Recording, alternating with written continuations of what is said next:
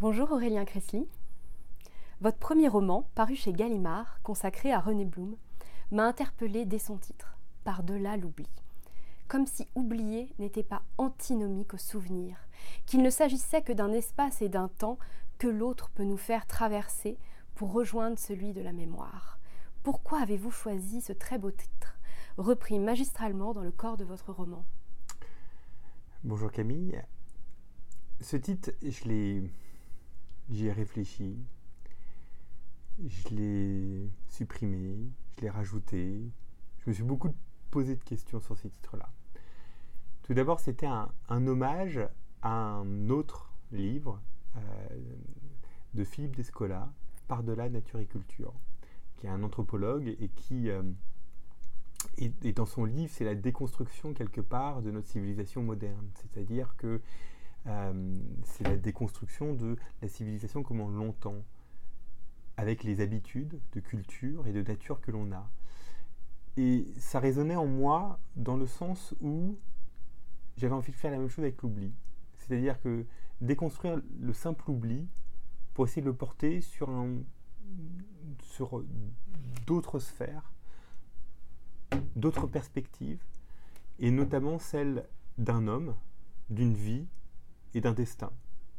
C'est pour ça que je trouvais que c'était euh, un, en tout cas un beau titre pour euh, un bel hommage que je faisais à un homme formidable. À partir d'un nom croisé au détour d'une rue et d'un livre, La rafle des notables, d'Anne Sinclair, vous avez remonté le fil de la vie de René Blum, dont le portrait est en cette rentrée littéraire présent dans toutes les librairies, en couverture de votre roman. À quel moment avez-vous ressenti que vos recherches prenaient le tournant de l'écriture d'un livre Pourquoi avez-vous choisi d'écrire un roman plutôt qu'une biographie à propos de René Blum ou la réalisation d'un documentaire, par exemple? Parce que déjà, j'avais envie d'écrire depuis longtemps. Mmh. Et c'est euh, cette euh, envie qui a mené euh, à l'écriture. J'avais envie d'écrire depuis longtemps, mais je ne trouvais pas de sujet parce que je considère que l'écriture quelque chose de trop important, trop importante, la littérature est quelque chose de trop importante pour que on puisse écrire sur n'importe quoi. Et donc, du coup, j'avais des sujets en tête, mais j'arrivais pas à pousser ce sujet jusqu'à en faire un livre. Mmh. Et puis, j'ai découvert effectivement cet homme, René Blum, au détour d'une rue, euh, donc euh, sur une plaque d'une rue, la rue René Blum, dans le 17e arrondissement de Paris. Puis je me suis dit, lorsque j'en ai, su un petit peu plus sur lui, que je l'avais mon sujet. Parce que derrière René Blum, et derrière ce sujet de René Blum, il y avait aussi tous les oubliés. Il y avait le grand drame de la Shoah. Il y avait, euh, euh, les destins dramatiquement perdus. Et ça, euh, alors, en tant que militant de la mémoire, puisque j'ai toujours pensé que la mémoire était quelque chose d'extrêmement important, eh bien, je, me, suis dit que c'était, j'avais là mon sujet, d'écrire, de pouvoir exprimer ce que j'avais depuis si longtemps enfermé en moi, c'est-à-dire cette injustice criante de l'oubli et de tous les oublis. Dans Par-delà l'oubli, vous confrontez la vie qui se construit au fil des ans, des aspirations personnelles, professionnelles, amoureuses. Il y a la jeunesse à Paris de René Blum, la confrontation au milieu artistique parisien, Monaco, les ballets, les voyages. À la vie qui résiste, qui doit résister à l'horreur, à la mort, à la haine. Lorsque René Blum est arrêté, puis interné et déporté. Pourquoi ce choix plutôt qu'une construction chronologique? L'avez-vous écrit de cette manière? J'avais euh, j'avais envie de, rendre hommage à René Blum sans oublier sa fin tragique.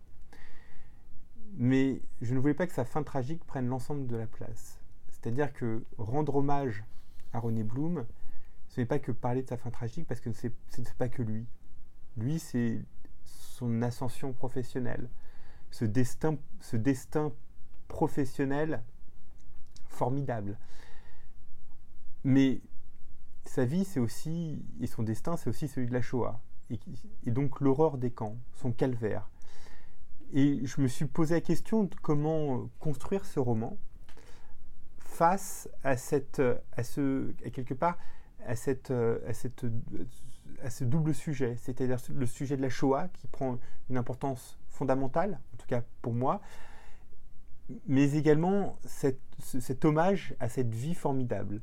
Et donc, j'ai choisi de construire, et je me suis dit que le construire de manière linéaire n'était pas forcément peut-être la meilleure euh, façon de, de, rendre hommage à sa vie. Et donc, c'est pour ça que j'ai intercalé les chapitres à la fois de son ascension professionnelle et de sa descente aux enfers, mais pour que ça reste quelque chose de digne, pour que ça reste un sujet digne et pour que ça reste un chemin digne, je l'ai fait de cette manière. René Blum est interné au camp de Compiègne, à Drancy et à Pithiviers. Ce qui m'a particulièrement marqué dans votre roman, c'est votre manière de dire, de donner de l'espace aux mots pour témoigner de l'insoutenable, c'est-à-dire l'attente, la privation, le manque, ces temps où la vie, l'existence lutte à chaque seconde. La douleur des jours, l'insoutenable peur des nuits, le corps qui souffre. Par ces passages, vous rendez hommage, comme vous l'écrivez, comme vous nous l'avez dit plus tôt, à toutes ces mémoires injustement disparues.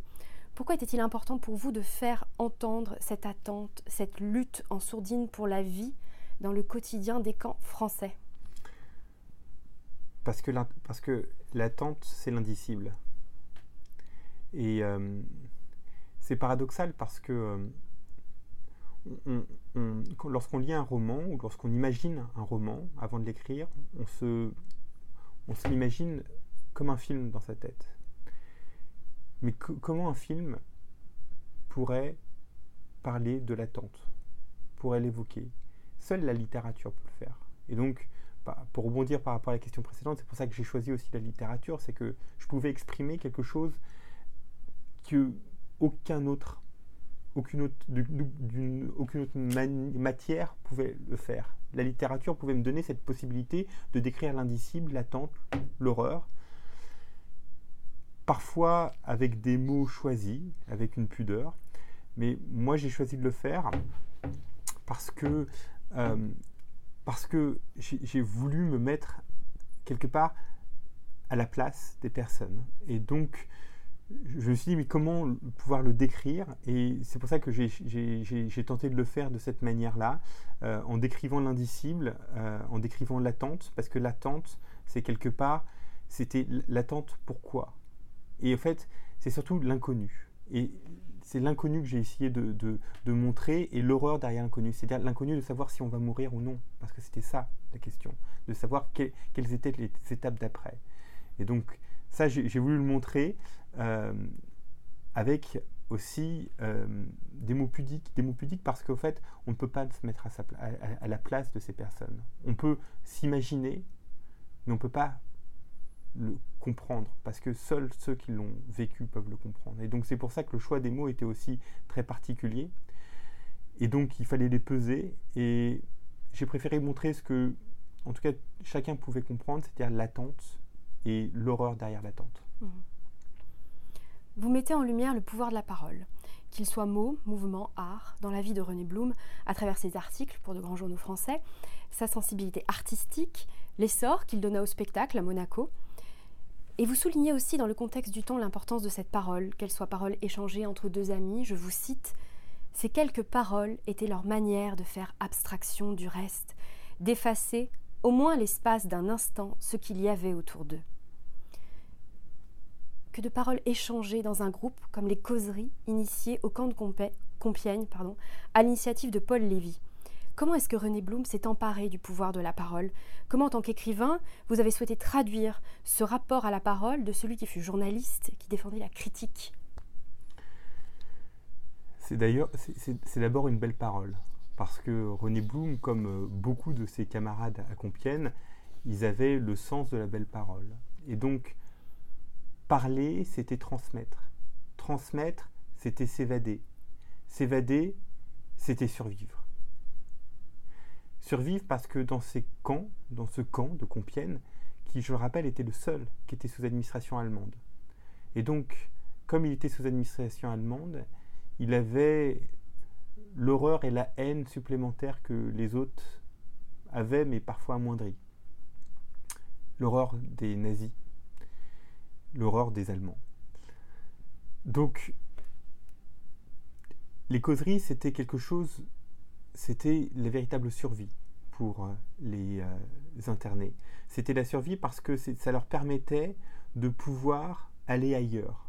Aller ailleurs, c'est apprendre, se divertir. Alors, ça peut être un gros mot, se divertir, quand on parle d'un camp de concentration, mais c'était aussi une réalité. C'était se divertir pour pouvoir survivre. Et ça, je tiens à le dire parce que c'est pour ça que les, causeries, euh, euh, ces, fameuses conférences étaient, euh, étaient, étaient faites, c'est pouvoir, pouvoir aller ailleurs. Et par exemple, René Blum, lui, par la parole, il avait organisé deux soirées autour de la poésie. Donc, il connaissait suffisamment de poèmes pour pouvoir faire deux soirées de deux heures de poésie. Et donc cette parole, en fait, elle était belle parce qu'elle était faite déjà avec le cœur. Mhm. Et puis, elle était, c'était la parole de la poésie. Et donc, du coup, ça permettait à chacun de pouvoir, avoir un peu de beau dans ce monde d'horreur. René Blum aimait la littérature. Il fut d'ailleurs l'intermédiaire entre Marcel Proust et Bernard Grasset. Vous l'écrivez, je vous cite, c'est vers René que Marcel Proust se tourna pour faire éditer du côté de chez Swann. Et trois ans après, Proust fit de nouveau appel à René, cette fois-ci pour organiser le divorce. Vous écrivez que c'était une victoire pour lui d'avoir aidé à la publication du premier roman de Marcel Proust. Pouvez-vous nous parler de ce lien qui unit René Blum à la recherche Alors, on dit déjà, on disait de, René Blum qu'il euh, connaissait tout et tout le monde. et je le précise que c'était vrai. Euh, et quand Marcel Proust, euh, en 1913, se tourne vers René Blum, c'est pas par hasard, c'est pas parce qu'il l'a rencontré dans la rue par hasard, c'est parce qu'il sait que René Blum pourra l'aider. Pour l'aider parce que René Blum, il est ami avec tout le monde. Il est ami avec tout le monde parce qu'il respecte tout le monde et parce que surtout, il a cet entre-gens qui lui permet de pouvoir discuter littérature, peinture, théâtre, musique. Il peut discuter de tout. Et quelque part, Marcel Proust, il l'admire pour ça. Et donc, euh, quand nous, on se dit aujourd'hui, en 2023, Marcel Proust admire René Blum, c'est vrai que c'est quelque chose d'exceptionnel parce que Marcel Proust est aujourd'hui la légende qu'il a, tout à fait justifiée au demeurant.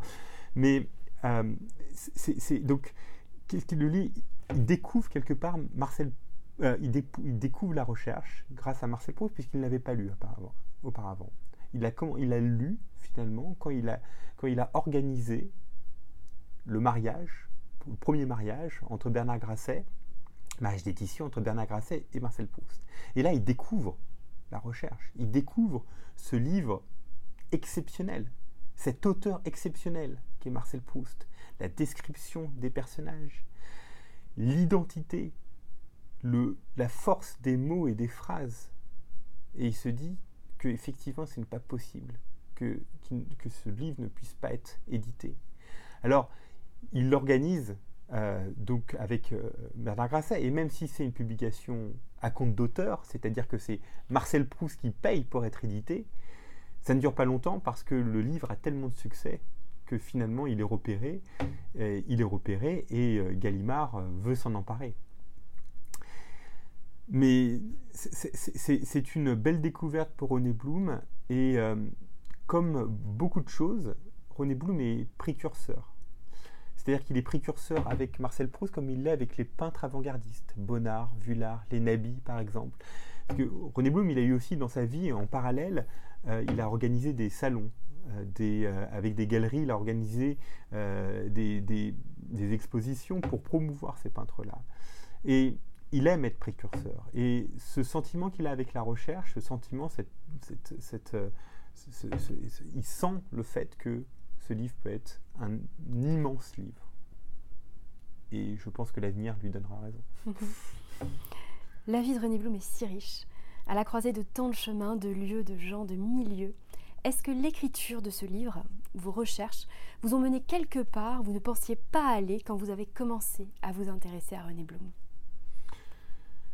Euh, Oui, parce qu'en fait, euh, la première chose que, j'ai fait, c'est lire la fiche Wikipédia. Mhm. La fiche Wikipédia qui à l'époque, alors je n'ai pas regardé depuis, mais qui faisait, je pense, en tout et pour tout 15 lignes. Euh, et c'est vrai que d'après la fiche Wikipédia, on voit deux grandes informations. On voit que René Blum était le frère de Léon Blum, Mhm. et on voit qu'il a édité, il a contribué à éditer Marcel Proust. Voilà, c'est tout. Et quand, quand j'ai lu la fiche Wikipédia, je me suis dit qu'il y a finalement, il n'y avait pas forcément de sujet, de, de livre à faire sur, sur ce personnage-là. Et puis, finalement, l'écriture est arrivée, la décision d'écriture est arrivée pendant la documentation. Quand je me suis dit, mais finalement, cet homme, il a été un personnage central de, la France, enfin de, des- de la France des arts et du spectacle de la première moitié du XXe siècle. Et ça m'a mené à découvrir qu'il a été l'ami de tous, de Matisse, de Cocteau, de Proust, qui était au centre. Et puis surtout, c'est ça qui m'a quelque part poussé à écrire un livre sur lui. Mais de l'autre côté, c'est aussi l'injustice de dire qu'il a été l'ami de tous, presque à l'origine de beaucoup de, de beaucoup de grands hommes, pour finalement mourir méconnu. Et donc, c'est quelque part ça aussi qui. c'est- là où ça m'a mené. C'est-à-dire, c'est- c'est à ces sentiments mitigés et partagés. Le bonheur de découvrir cet homme-là et quelque part le, le- quelque part le, le sentiment d'injustice chronique qui, au fur et à mesure où j'avançais dans mes recherches, et je me disais, mais comment a-t-il pu être si méconnu? Pourquoi? Et, et donc, c'est ça qui m'a donné quelque part la force d'écrire ce livre-là. Mhm. C'est c'est cette injustice. Dans un livre, je suis particulièrement sensible à la dédicace et au remerciement. Cet espace de lien où l'auteur s'adresse à d'autres et en même temps euh, au lecteur, à la lectrice. Euh, Vous dédiez votre livre à, toutes les mémoires injustement disparues, nous en avons parlé, mais également, je vous cite, à mes parents, à leur sacrifice, à Adélaïde, à notre amour, à notre kéros, à tous ceux qui n'ont pas encore les mots, ils viendront. Cette dernière phrase, à tous ceux qui n'ont pas encore les mots, ils viendront, est particulièrement puissante. Elle s'adresse à ce qui existe dans une autre dimension. Pourquoi était-elle importante pour vous au point de nous ouvrir les portes de votre premier roman? Pendant longtemps, j'ai pas eu de mots. J'ai euh, j'ai- j'ai- j'ai pas eu les mots pour décrire ce que je ressentais et ce que je pouvais voir au travers du monde. Pendant extrêmement longtemps. Et je me suis dit que ce livre-là, c'était aussi celui de tous ceux qui ont été comme moi à un moment, qui n'ont quelque part pas eu les mots, pas su comment les dire. Et je voulais les rassurer. Ils viendront. Et c'est ça ce qui était important pour moi. Ils viendront. Il faut attendre un petit peu. Parfois, il faut attendre longtemps. Mais ils viendront. Les remerciements mettent en lumière le travail de mémoire existant, les témoignages, les documents sur lesquels vous vous êtes appuyé et l'accueil, je vous cite, bienveillant de la famille de René Blum. C'est un livre qui finalement vous relie aux autres, au passé, au présent et au futur. Quel est le sentiment qui vous habite depuis sa sortie en librairie? C'est- un sentiment de bonheur. Parce que parce qu'on se dit, parce que je me dis que finalement, c'est. euh, j'ai réussi ce que je voulais faire depuis le départ. Avec mes petits moyens, donner peut-être pas une mémoire parce qu'il en avait une, René Blum, mais en tout cas un éclairage sur sa mémoire. Et c'est ça que je voulais faire. C'est même si je m'étais dit quand je l'ai écrit, quand j'ai fini de l'écrire, je me dis même s'il y a deux personnes qui le lisent, même s'il n'y a pas d'éditeurs qui veulent le publier, même si deux personnes, c'est toujours deux personnes de plus que moi. Et c'est ça que je voulais faire. Et donc c'était ça que je voulais donner au public, c'était de donner à voir la mémoire de René Blum. Et je pense que quand je le vois en librairie, je suis toujours très ému parce que je me dis que bah il y a, plus que deux personnes quelque part. Déjà d'une part c'est bien. Et, et surtout, euh, bah, René Blum il est là, parmi les auteurs qu'il aime, parmi les auteurs qu'il aurait aimé. Et, il est, euh, il est euh, dans les livres, dans, dans, dans, dans, ces endroits qu'il aimait tant, les livres, parmi les livres. Et, euh, et, je suis content, je suis heureux pour lui. Et je suis, très heureux pour lui. En fait, et en fait, j'ai réussi ce que je voulais faire, c'est-à-dire faire un peu plus connaître cet homme formidable. Et euh, moi, je suis ravie qu'on parle de René Blum aujourd'hui dans la bibliothèque de la Maison de la Poésie à Paris. Je crois que c'est un endroit qui est parfait pour parler de ce roman et parler de lui. Quel livre finalement, quel écrivain, quelle écrivaine nous invitez-vous à lire aujourd'hui, à découvrir peut-être? Alors, euh, alors je, vais parler d'un autre premier roman qui s'appelle euh, Hors saison de, Baptiste, de, de, Basile Mulciba. Euh, c'est un premier roman, alors euh, je pense qu'il faut s'entraider entre les premiers romans, mais pas que.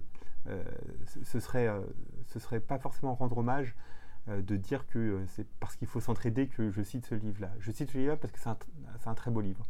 C'est un livre d'un autre premier auteur, et donc premier roman de Gallimard, qui parle d'un autre sujet, d'un sujet beaucoup plus contemporain, sur quelque part euh, c'est sur euh, la rencontre, c'est sur le,